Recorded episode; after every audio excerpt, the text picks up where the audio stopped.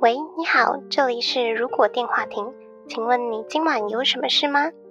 今晚我们会在这里接通妄想的电话亭，欢迎大家跟我们一起来开开脑洞。毕竟这个世界缺少梦想，但更需要一点妄想。 Hello，大家好，欢迎回到《如果电话亭》，我是哈亚。我是 NG，大家好，我是小廖。嗨，我是莉亚。今天是《如果电话亭》第十八集，耶！耶！还是很冷，因为也才隔两天而已。 而且现在真的冷到我都躲在床里面录音了。你真的好爽哦， 冬棉被里面就有可能会被里面闷死吗？睡着，闷死也太夸张了。不会，我现在头伸出来了，哎，你们睡觉的时候会把整个脚包在棉被里面吗？会而且还要穿袜子，太冷的时候。冬天一定会啊，不然脚就不见了，脚伸出来就会不见了。会被鬼抓走，是不是？就会有那种感觉。可是如果太热，我就直接盖肚子。如果夏天的时候，嗯我会开冷气，话说上一集的莉亚的录音超级少，大家知道为什么 吗？为什么呢？网路太烂了，真的超惨！上一集我就是听到大家说可能你好吗，然后只听到你好吗就不见了，下一个人又开始接了，只有几个字这样子，然后我就一直猜到底大家在讲什么东 西。而且我们是过十分钟之后，他才会听到我们十分钟前讲的东西。 没那么夸张啊。但是，两三分钟啦。但他要接话题的时候，就会接到上一个话题。有够惨的，我是在哪个时区啊？ 对，然后我们就嗯，也没有办法再接下去。大家也是一头雾水，是中华电信提醒你说要换五 G 咯，太可怜。好，我们今天的主题是什么呢？很冷的主题，是跟今天一样的主题。很冰的主题， 对，真的诶，我还没有注意到。我们的主题是什么啊？如果有一台爱死机器人里冰河时期的冰冰箱，箱。哎，这影集的名称原本是叫《爱》，爱然后一个 X 在死在 X 机器人，不知道为什么会这样哎。乘以什么的感觉吧？啊、这三个元素啊吗？嗯，环绕在爱或是死亡、死亡，跟科技的东西里面。或是机器人，嗯，就 crossover 的意思。原来这个影集其实也还蛮特别的，是去年出的。然后它每一集都是由不同的团队制作，就来自不同的国家。就每个都是分开的啦。对，也是跟上次的黑镜一样。嗯，最特别的是，它有运用蛮多以动画与真人结合的这种技术。有些是纯动画，但它主要就是动画技术，然后有没有跟真人结合，就要看它的风格。对，其实每一集都还蛮特别，蛮有寓意的。我们这次挑了其中一集最冷的， 它每一集大概就是十分钟左右，其实要看很快。非常没有负担对， 这一个广告，两个广告的长度。爱死机器人之前有一个话题，大家有在讨论这件事情，就是每个人的爱死机器人清单的顺序是不一样的。哈，哦，有这种事哦。呃，对，就是哦，呃，大家可以看它大家第一集是什么。我第一集是三个机器人，我好像也是哎、哦，我来看看。我来看看，我好冷哦，手伸出去了。为什么啊？随机推荐吗？它可能是为了不要让某一集特别容易被看到吧。哇，好棒哦！我也希望我们的 podcast 这样，诶，我也是三个机器人诶，我的也是三个机器人。那我们就差不多嘛，还是后来改了，我不确定，反正一开始会不一样。然后是天鹰座，我也是，第三个是冰河时期，对，我变成是在很下面呢，哎、然后这是索尼，的优势，对，然后优格，对，那我跟你一样，好想吃哦，很冷哎、而且他那时候这样子的形式，让大家以为他会读取就是使用者的习惯，就像搜索引擎那样子。他嗯，凭什么自己特别这样啊？其他人都没有，他为什么有？钱付的比较多吧？不知道，反正应该是那时候 Netflix 专门制作的影片，其实也没有这么像这样这么广泛，哦，嗯，去年开始渐渐比较多一点，对啊吧？就是要么是有投资，要么是有制作。好冷哦，我们现在就像在一台冰箱里面，我觉得首先呢，我们所有影集的系列都要先跟观众讲一下。如果你还没有看过这一集的话，可以去 Netflix 或是影音平台，反正你找得到的地方，先去看这一集哦。我们以下会开始大爆雷，有没有时间轴打上去，就有一个防雷线在那边。 B 对 B，没错，很友善吧？我们来进主题吧。稍微描述一下冰河时期这一集在干嘛吧。哦，超级快！ 它有一个冰箱，里面有一个世界，然后有人讲完了吗？对啊，这它也才十分钟好吗？主角一直在看冰箱，没了。嗯， 有一对情侣搬到一个新的家里，然后有一个冰箱，有一个很旧很旧的冰箱。冷冻库 里面有一个世界，好吧，那就这样子吧。不行啦，就是冷冻库里面，他找到一个冰块，有一只大象，然后他就发现冰箱里面有另外一个世界，天哇，哪，这有好一点吗？他是在喝酒的时候看到一个长毛象的冰块，也太 details 了吧？长毛象还把它丢到植物里面当做肥料。没有，他不是丢，他是埋，他们很尊重的把它埋进去它。是埋在里面，他把它哦，埋起来，真的非常尊重生命。埋起来，OK。像我视力不好，我一定会觉得那是蚂蚁。我觉得会是脏掉。我觉得我会喝掉， 就没了。主要就是他的冰箱里面的眼镜吧，嗯，眼镜，眼镜，做演化吗？对，我想说眼镜，文明的眼镜，不是戴的那个眼镜哦，就跟人类一样。就戴了就会很清楚。反正就是冰箱里面会是一个萎缩的世界，然后它的时嗯间流速是比较快，快很多倍的。哎、有人去算吗？几倍？没有，就算我它十分钟，它大概十分钟会从黑暗时代跨到工业时代啊，不知道多久，可以观众帮我们算一下。冰河时期吧，呃，他拿冰块的时候是冰河时期，但是他后来发现有长毛象之后，打开的时间大概是黑暗时代。中世纪，嗯，他还在那边呛男主角说：“你不知道这是中世纪建筑吗？然后就发展到有爆炸，工业革命，就发展到先到工业革命后，然后会有两个工人说外面怎么有人看着我，两个呆头呆脑的看着他们，那段超有趣哎、超好笑、哦，我最喜欢那段，那一幕我就联想到《晋级的巨人》。觉得有一种恐惧。对，他还说外面人的菜渣，我看了觉得很烦。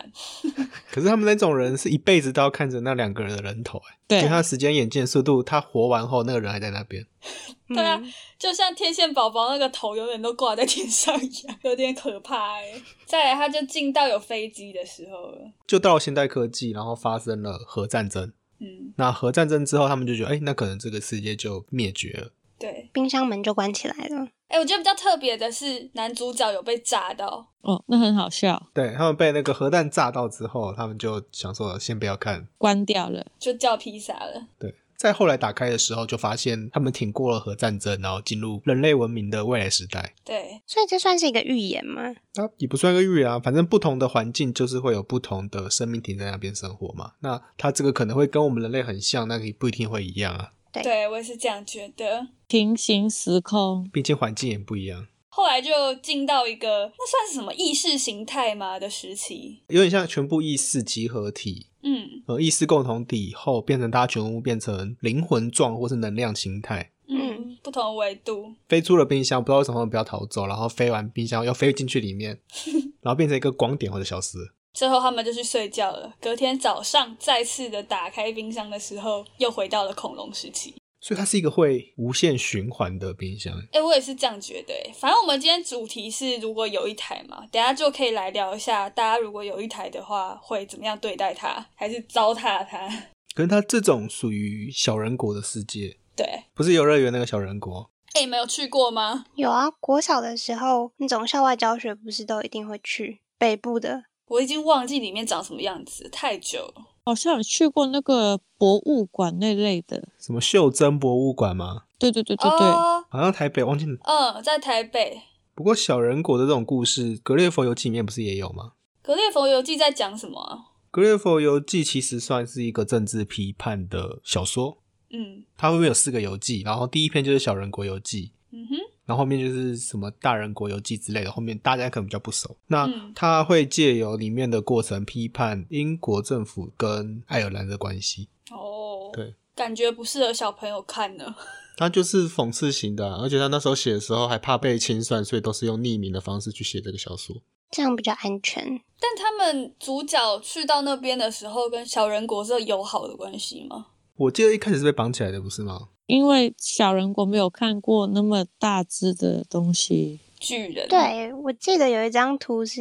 绑起来，对啊，小时候看那个绘本有一张图，就是他被绑在地上，然后用嗯就是绳子固定。 他们好像会一样分为两个政党，因为他们是要就批评政府的，所以他才会有类似政党的关系。有一个高根党跟低根党，就斜根的那个根。嗯，嗯，然后那个主角最后有帮忙，我忘记哪一边了，反正有帮忙其中一边。据夺得政权后，好像也有在小人国里面当官。主角这么忙，好忙哦，反正最后就是那个环境还是觉得不适合他，他最后就走了。连夜逃走，然后又回到了他自己的国家。 这小人国除了小说跟那个游乐园之外，日本那边也有蛮多在做这种微缩模型的作家欸，什么田中打野，我之前有去看过展，也很酷。是那种做什么厕所，然后什么宿舍小房间的那种吗？还是其他的？ 没有，它比较特别，就是比如说一个杯子，然后里面就会放很多小人，这个杯子就变成游泳池了，大家可以想象 吗？感觉很像杯原子的感觉。对，跟我想的一样，我有想要背原子。不是杯原子，大家有兴趣的话可以去查一下啦。我之前其实也有想要做这种，因为我有在玩粘土，然后就哇有想要做这种袖珍小的嗯算微缩模型的东西。然后像台湾好像也有一个微缩达人，哦，叫什么郑宏展，好像在日本比赛吧，有得到冠军。嗯，那他也是，就是好像有分享说，比如说他会做那个乖乖，印出来然后他就要把乖乖的那个图片，就是一缩再缩，缩缩缩缩到真的超级小，然后再就是用什么镊子之类粘上去那个产品上面，嗯，就真的可以做到非常精细。那是算模型类的，还是它是可以吃的？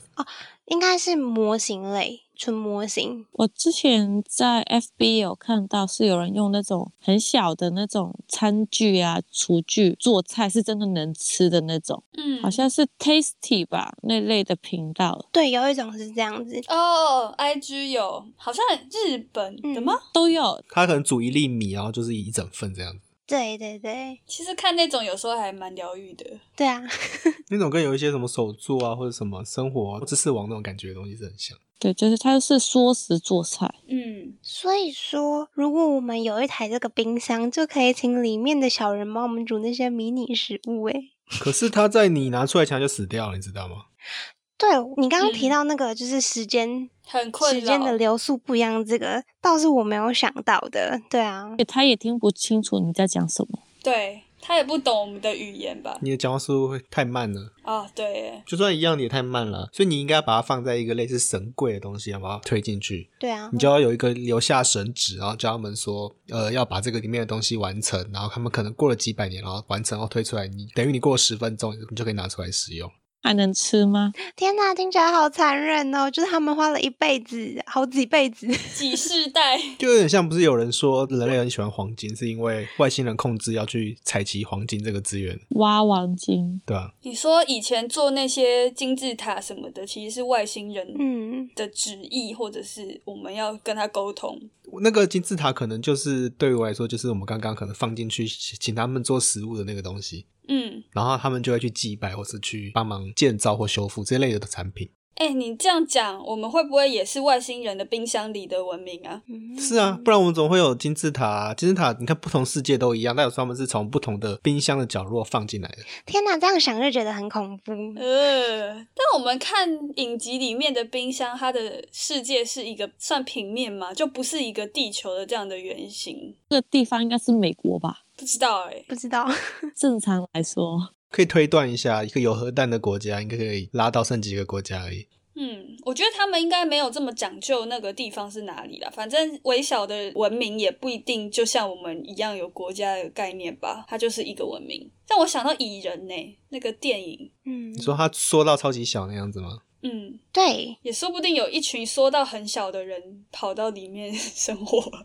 哆啦 A 梦不是有一个可以走过去人就会变小的隧道吗？哦，一个圈圈的那个，嗯，有，它是一个一边跟人一样大，然后一边是很小的洞，然后你这样走进去后就会变成一个小小的人。但我在想一件事情，就是说，如果我们把冰箱里面的人搬出来呢，会怎么样？我也很想知道。它会死掉。到底会不会死掉啊？还是说能应该够存会活下来，然后就是在我们同个时空的地方繁衍？感觉它会被踩死被那个时空之间的那个缝隙切死。哦，嗯，而且它有时差，对，为什么男主角可以拿里面的冰块？可能那个冰块就是只是拿走一个大陆，或是他就拿走一个冰山那种感觉。所以我们手伸进去，它是会发生什么样的变化？对耶，天黑。气压会变不是我说，我们会因为里面时间流比较快，然后可能手就瞬迅速老化，然后烂掉。长斑这样子。可能什么都不会有变化， 只是在冰箱里面的人就一直有一只手在它上面，这样他们就没有太阳了，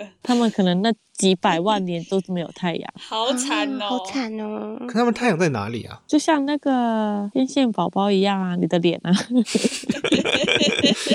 没有，可是我们盖起来的时候，他们还是有在流动啊，所以他们可能真的是不同的维度空间的吧？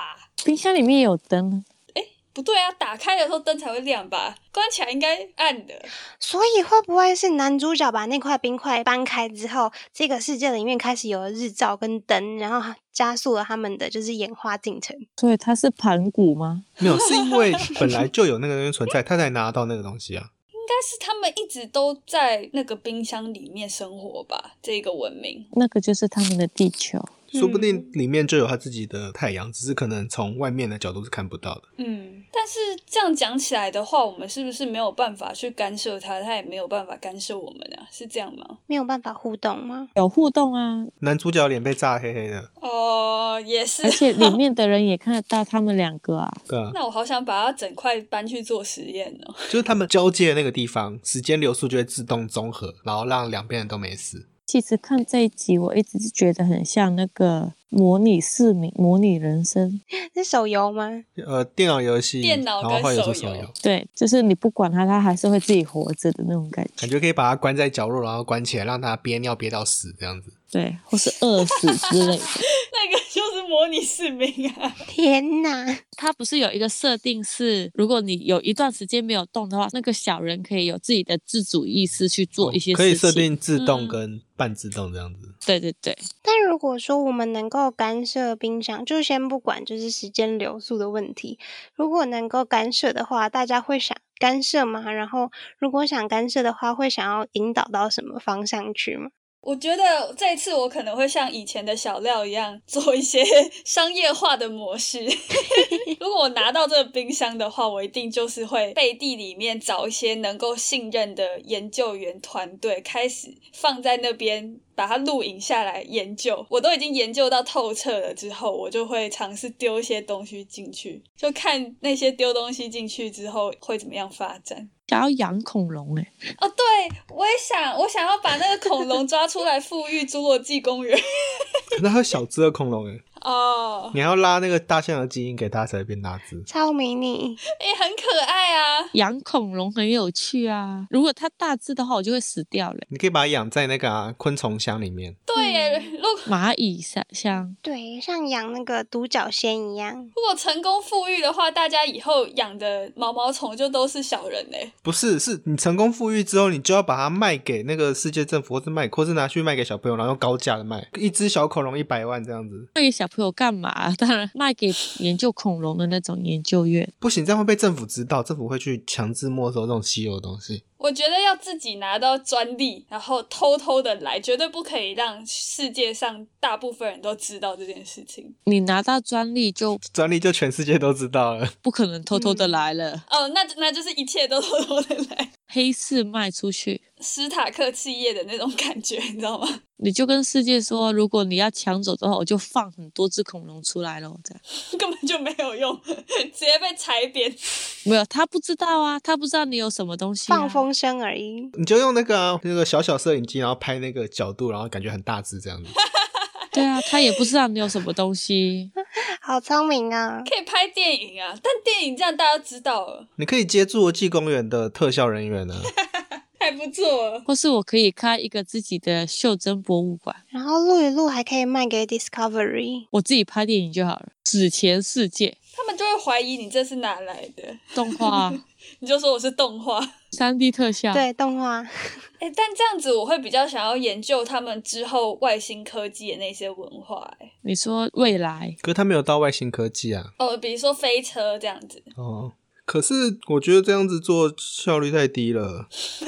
我觉得你要先了解石油、宝石跟矿物的生成原理，然后你要把那些原料埋到那个冰箱里面，然后隔一天它就会过了几几百亿、几万年后，那个石油跟钻石啊、矿物啊全部都生成好了。石油我觉得比较难，很少哎、欸。钻石比较有可能。对，钻石就有可能。 如果冰箱那么大的钻石，宝石吧，宝石应该会比较好处理，钻石比较容易被岩浆烧掉，宝石类，你就是把它当成一个孵化器，再利用它就对了。 就跟孵宝可梦的蛋一样啊。对耶，好聪明哦，你真的很会赚钱呢。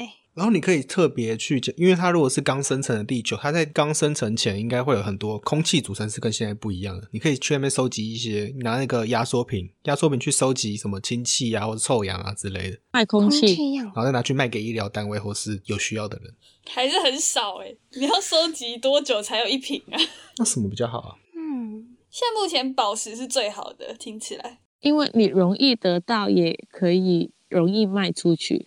对，而且石油的话，跟冰箱一样大的石油也感觉好像没有很赚。丢的话不是石油吧？丢的话会丢动物进去，这样可可是这样子太挤了，太大只了，你丢一只老鼠进去，直接灭亡。他们就变成库斯拉等级的，在那边肆虐世界。对啊，哎、我刚想到一件事情，就是讲到钻石，然后以前不是有那种很老梗的求婚之类的告白，就是说愿意帮你摘星星、摘月亮，那我们是不是可以在冰箱里面摘啦？它没有星星啊呢、它里面是不是没有星星啊？就是我们假设说它不是有太阳嘛，那它应该也会有，就是可是它这么小，它应该还是几亿度哦，你会被烫死哦。对耶，那这样他们也没有宇宙，所以我们也没有办法研究宇宙的东西。他们的维度就比我们低一阶，感觉。所以它里面的人类也跟我们的名人不一样哦，名人，你说火影忍者吗？漩涡鸣人。秦始皇之类的。哦哦，哦，应该不一样吧？它应该会像是独立生长吧，就是会有自己的历史。不然跟地球历史一样的话，你就可以真的看着那些帝王焚书坑儒，应该会不一样啦，因为我觉得它应该会是依环境调整。独立的历史。嗯， 哎、你要先做一台，就录影要录到很细很细，你才可以看得到。如果有办法顺利抓取到人这个东西的话，我觉得你可以从里面抓一些有才能的 人啊，可能科学家啊，或是歌手啊，感觉就让他们变成自己的 minions 的感觉，对啊，他就可以过来了啊，然后他们来这边就会活更久，然后帮我们工作。好棒哦！叫他帮我做图，是可以的、哦，因为电脑图档其实本来就很小，所以也还好。没事。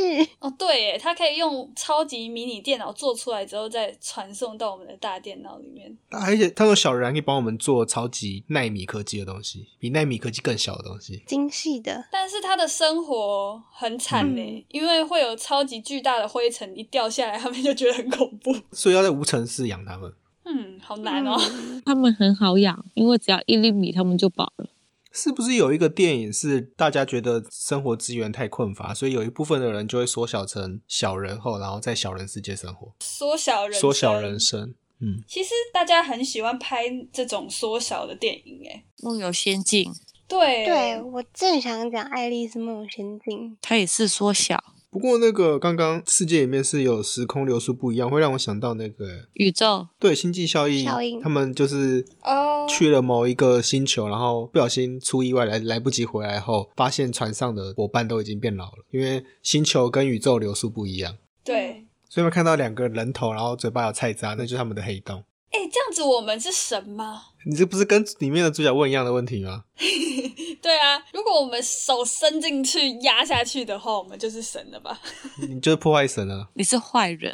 但如果是我的话，我会 蛮想要当就是那个冰箱世界的风纪股长欸。就是如果有人好像要做坏事，然后就是要欺负别人的话，要放火的话，我就会使用我爱的手指 制止他们。但是你要制止的时候，它应该已经烧完了。对啊，所以这是就是唯一的困难点。你怎么那么爱管别人哦？我就很想知道，就是如果真的能够打造一个乌托邦世界的话，会长怎样？乌托邦世界就是你会剥削一定人的生活水准，还会让某些人觉得活在乌托邦世界里面。所以乌托邦其实不是真正的自由，就乌托邦也直接等于我反乌托邦是有可能的。对，好哲学哦。但如果是让里面的人有点共产，但如果就是每个人的资源都是充沛的话，我在想这样是不是就比较少产生掠夺？不会啊，这是人的劣根性，还是会有人贪心。可能每个人都有一百块，我用完我的，我就会去拿你的啊、就是去偷、去抢，或是用各种办法。比较小的生活体系可能可以做得到，但是当人数扩增到某一定程度后，无法管制这些东西，那就一定会有一些刚刚讲的非法情况出现。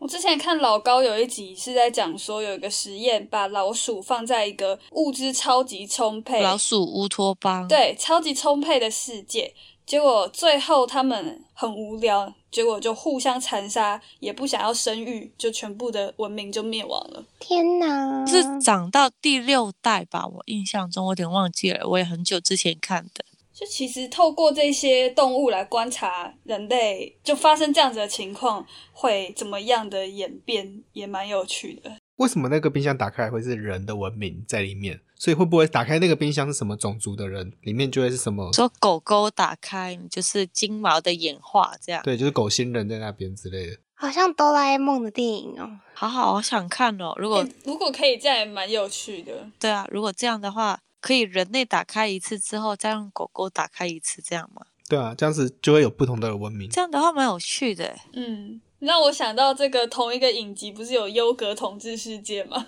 如果里面是优格的文明，优格要怎么打开冰箱 啊？那个应该是主角把优格冰进去之后，然后那个文明被优格占领 吧？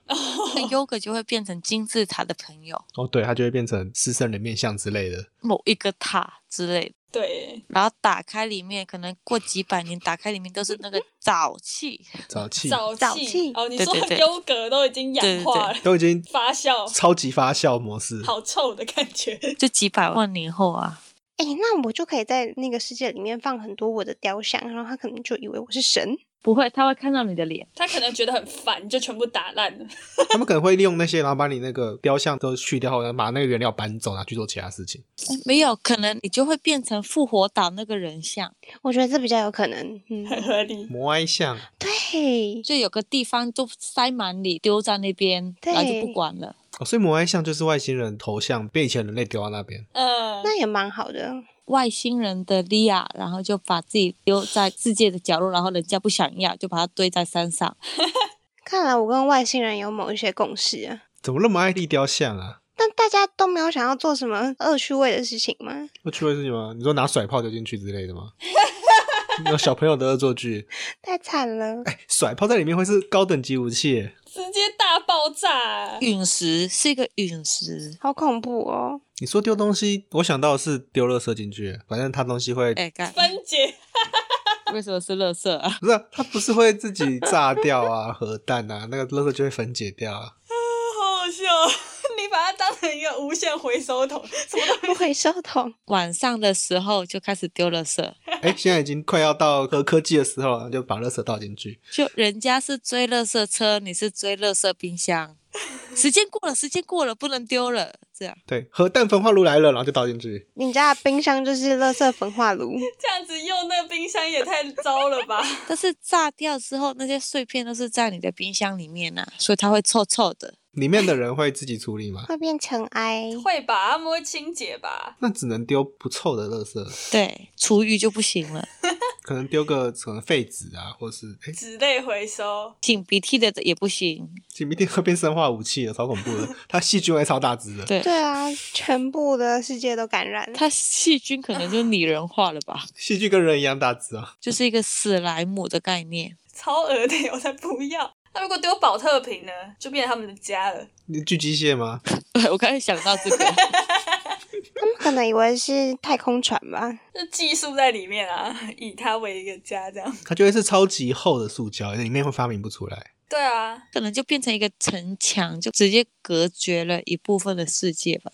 这样想，我真的很想要把他们几只搬出来。比如说，我把一个男的、一个女的搬出来，他们就会生小孩，然后研发出一个新的人民嘛。为什么要逼迫他们两个一定要生小孩？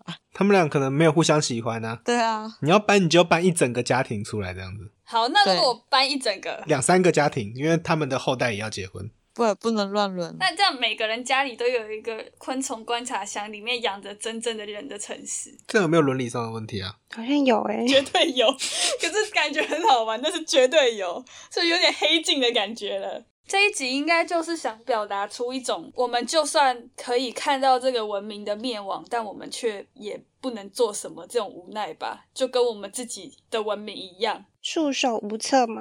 我觉得爱死机器人的东西是不用有任何寓意也没关系的，他就只是想他要，就想要做一个给你看这个世界长什么样子而已，就像我们的 podcast 一样。